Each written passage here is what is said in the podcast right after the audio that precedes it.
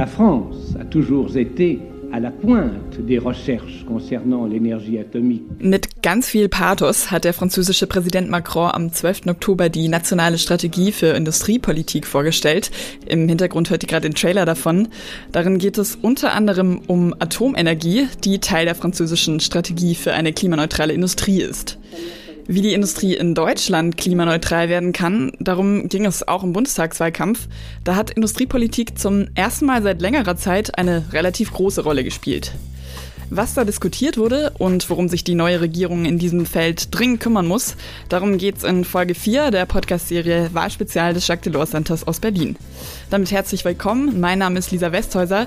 Ich arbeite für das EU2Go Podcast-Team und übernehme ausnahmsweise nochmal für Tu Nguyen, die normalerweise moderiert hier.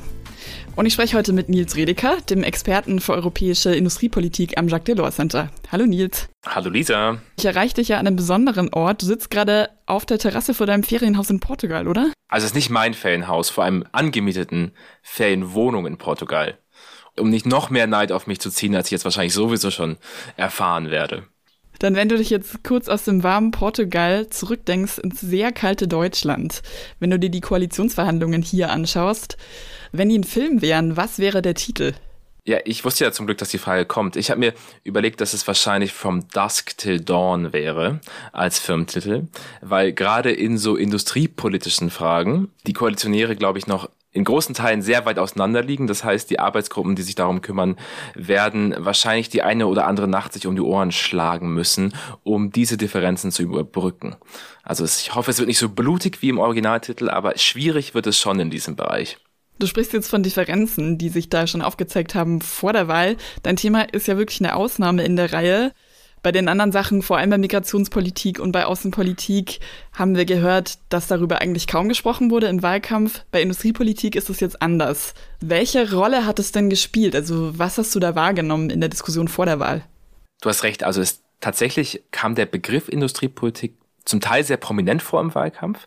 Das hatte immer zwei Ausrichtungen. Das erste war Klimapolitik, also das große Thema, wie kann man Industrie in Deutschland so umbauen, dass sie klimaneutral produzieren kann und welche politischen Hilfen braucht es dafür. Und das zweite war der Klassiker, wie kann die deutsche Wirtschaft im Kontext technologischer Wandel und globaler Wettbewerb wettbewerbsfähig bleiben. Insofern war Industriepolitik als Begriff tatsächlich ganz gut vertreten auf den Marktplätzen in den, in den Kanzlerduellen.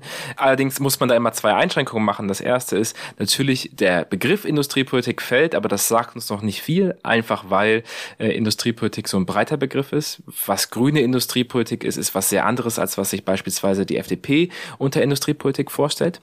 Und das Zweite ist, dass die europäische Dimension, um die es ja heute und bei uns immer so geht, im Wahlkampf kaum eine Rolle gespielt hat. Viele industriepolitische Fragen lassen sich aus unserer Perspektive eigentlich nur auf europäischer Ebene lösen.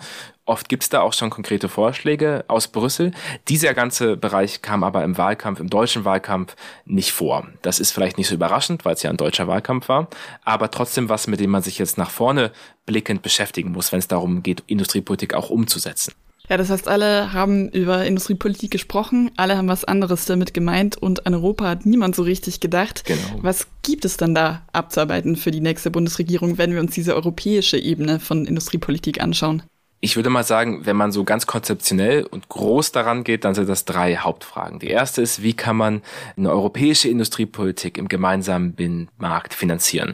Wir hatten das ja schon mal in einem der vorherigen Podcasts. Es gibt ein Grundproblem bei der europäischen Industriepolitik, das darin besteht, dass es wenig Geld gibt auf europäischer Ebene dafür, weil das EU-Budget so klein ist. Man kann also nicht gemeinsam viel investieren.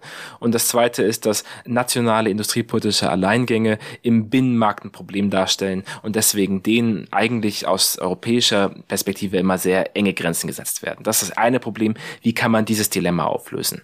Das zweite große Frage ist die Frage von, was man regulatorisch machen muss auf europäischer Ebene, um eben die Klimaneutralität zu stemmen. Da gibt es jetzt einen großen Gesetzvorschlag aus Brüssel, der im Juni veröffentlicht wurde, das Fit for 55 Paket. Das umfasst eine ganze Menge von Dingen, die jetzt verhandelt und dann abgearbeitet werden müssen. Das wird die Agenda in den nächsten vier Jahren mit Sicherheit ganz entscheidend prägen. Äh, und das dritte, und das ist eine ganz aktuelle Frage, ist die Frage von Lieferkettensicherheiten. Äh, das lernen wir gerade in unserem Alltag ganz konkret, wenn es darum geht, dass viele Produkte, die wir uns normalerweise kaufen würden, einfach teurer werden oder nicht mehr zu haben sind. Letzte Woche gab es die Meldung, man soll sich jetzt äh, jetzt schon anfangen mit dem Weihnachtsshopping, weil sonst nicht klar ist, dass man die Dinge bekommt bis zu Weihnachten. Das ist so ich mal sagen, das persönliche Problem, was wir damit haben. Das hat aber auch eine geopolitische Dimension, wo sich in Europa man sich fragt, inwiefern man sich die Abhängigkeit von diesen sehr internationalen Lieferketten noch leisten kann oder inwiefern man da unabhängiger werden muss. Zum Beispiel dadurch, dass man Dinge auch wieder stärker in Europa selbst produziert. Das gibt es ganz konkret gerade in, in so Fragen von Mikrochips, diese Debatte, wo sie sehr breit geführt wird. Das ist aber auch eine konzeptionelle Frage, Stichwort strategische Autonomie, europäische wirtschaftliche Souveränität, die Industriepolitik auch sehr stark betrifft gerade im Moment. Genau, das sind jetzt ja drei Fragen oder drei Themenfelder, die eher so auf der konzeptionellen Ebene sind oder sozusagen, wo es auch um Richtungsentscheidungen geht. Mhm. Wenn wir jetzt mal reinzoomen in konkrete industriepolitische To-Dos, lass uns mal über Klima sprechen. Ja. Also der Umbau der Wirtschaft hin zu Klimaneutralität, der ist ja mit dem Green Deal, mit dem europäischen, ein ziemlich europäisches Thema geworden. Welche Entscheidungen sind da offen, bei denen sich eben eine mögliche Ampelkoalition einigen muss in Bezug auf den Umbau der Wirtschaft hin zur Klimaneutralität. Also dieses Gesetzvorhaben ist wirklich umfassend, betrifft ganz viele Industriebereiche. Ich nehme mal drei so Grundsatzfragen raus, die jetzt gerade auch die Debatte sehr prägen. Das erste ist, dass die Kommission im Rahmen von Fit for 55 vorgeschlagen hat, den Emissionshandel, den europäischen, zu reformieren. Da geht es zum einen darum, den schon bestehenden Emissionshandel für die Industrie anzuziehen. Das heißt, dass weniger Emissions Rechte vergeben werden sollen und es weniger Ausnahme für Industrieproduktion geben sollen, die unter den Emissionshandel fallen, mit dem Ziel, dass der Preis für CO2-Zertifikate in diesem Bereich schneller steigt und Europa schneller Emissionen reduziert. Das ist auch essentiell, um die Ziele zu erreichen, die man sich da gesteckt hat. Das ist so die eine Bereich. Der zweite Bereich im Emissionshandel ist, dass der Emissionshandel ausgeweitet werden soll auf die Bereiche Transport und Gebäude. Damit äh, schlägt die Kommission was vor, was in Deutschland in so einer ähnlichen Weise jetzt gerade erst eingeführt wurde. Das ist das Brennstoffemissionshandelgesetz. Damit wird quasi ein CO2-Preis auch angewendet auf so Fragen wie äh, Benzin, wie Heizkosten und so weiter. Die Emission, äh, Kommission schlägt da vor, diesen neuen Emissionshandel einzurichten. Das stößt zum Teil auf großen Widerstand, vor allem in Ländern wie, wie Frankreich oder Spanien, ist aber etwas, was die Kommission sich vorgenommen hat. Und das dritte große Beispiel ist die Frage von Autos und Autozulassungen, inwiefern Verbrennungsmotoren verboten werden sollen in der EU. In Deutschland gab es ja die gleiche Debatte. Äh, aus des Verbrennungsmotors war ja eins, eins der Dinge, die auch immer in den KanzlerInnen-Duell aufgetaucht ist. Aber unabhängig davon, was da Deutschland macht, schlägt eben die Kommission vor, diese ab 2035 in allgemeinen Regeln zu erlassen, die dazu führen würden, dass ab 2035 keine Autos mit Verbrennungsmotoren mehr zugelassen werden in der EU. Das sind so die umstrittenen Fragen dahin. Und ein ganz großer Teil davon ist natürlich auch der soziale Ausgleich von all dem. Also die Frage, wenn jetzt vor allem dieses neue Emissionshandelssystem eingeführt wird, das dazu führen wird, dass Benzinpreise steigen, dass Heizkosten steigen, also Dinge teurer werden, die sehr stark dann auch zu spüren sind direkt in den Kosten von Bürgerinnen und Bürgern in den Mitgliedstaaten.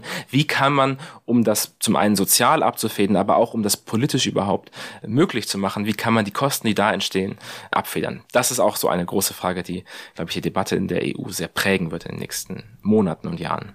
Das heißt, eine neue Koalition muss sich Gedanken machen über den europäischen Emissionshandel, über Verbrennermotoren und auch über den sozialen Ausgleich von solchen Maßnahmen. Ganz kurz noch, wenn du dir die bisherigen Koalitionsverhandlungen anschaust und speziell auch das Sondierungspapier, wie einig sind die sich denn da? Also ich kann mir ja vorstellen, dass es gerade zum Beispiel zwischen FDP und Grünen da ganz schöne Unterschiede gibt in diesen Fragen. Also es ist natürlich jetzt ein Sondierungspapier und entsprechend ungefähr sind zum Teil die Formulierungen, die da drin stecken noch. Ich glaube aber schon, dass man ein paar Sachen rauslesen kann. Das erste ist, da drin steht der Halbsatz in den Verhandlungen zu dem EU-Programm Fit for 55 unterstützt die nächste Bundesregierung die Vorschläge der Kommission. Das ist in dieser Deutlichkeit bisher noch nicht gefallen von der Vorgänger-Bundesregierung. Und wenn die Koalitionäre das ernst nehmen, dann heißt das schon eine ganze Menge, eben weil die Vorschläge, die da aus Brüssel gekommen sind, so umfassend sind. Das kann man dann in diesem Sondierungspapier auch schon an zwei Stellen sehen, was das konkret heißen wird. Das eine ist eben, dass man ankündigt, das äh, Brennstoffemissionshandelsgesetz in Deutschland so anzupassen, dass es konform ginge mit den Vorschlägen zu diesem neuen Emissionshandel, den es da aus Brüssel gibt. Das ist ein Schritt in Richtung Kommission. Das zweite ist auch, dass man sich bei den Vorgaben für den äh, Verbot des Verbrennungsstoffs auch jetzt die gleiche Zahl sagt wie die Kommission. Also ab 2035 keine Verbrennungsmotoren mehr zulassen möchte. Auch das ist was, was im Wahlkampf total umstritten war, worin man sich jetzt in diesem Sondierungsprozess offenbar auf die europäische Ebene geeinigt hatte. Was auch Sinn macht, all dieweil zum Beispiel es gar nicht so ganz klar ist, wie das überhaupt mit den Binnenmarktregeln konform ginge, wenn jetzt Deutschland Regeln erlassen würde für den Verbrennungsmotoren, die dann nicht dieselben wären wie die europäischen Regeln.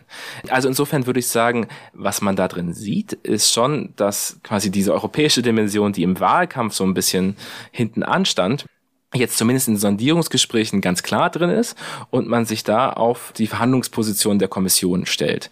Was noch nicht zu lesen ist aus diesem Sondierungspapier ist, mit wie viel Werf man das machen wird. Ne? Also erstmal die Position einzunehmen, ist ein, ein richtiger Schritt.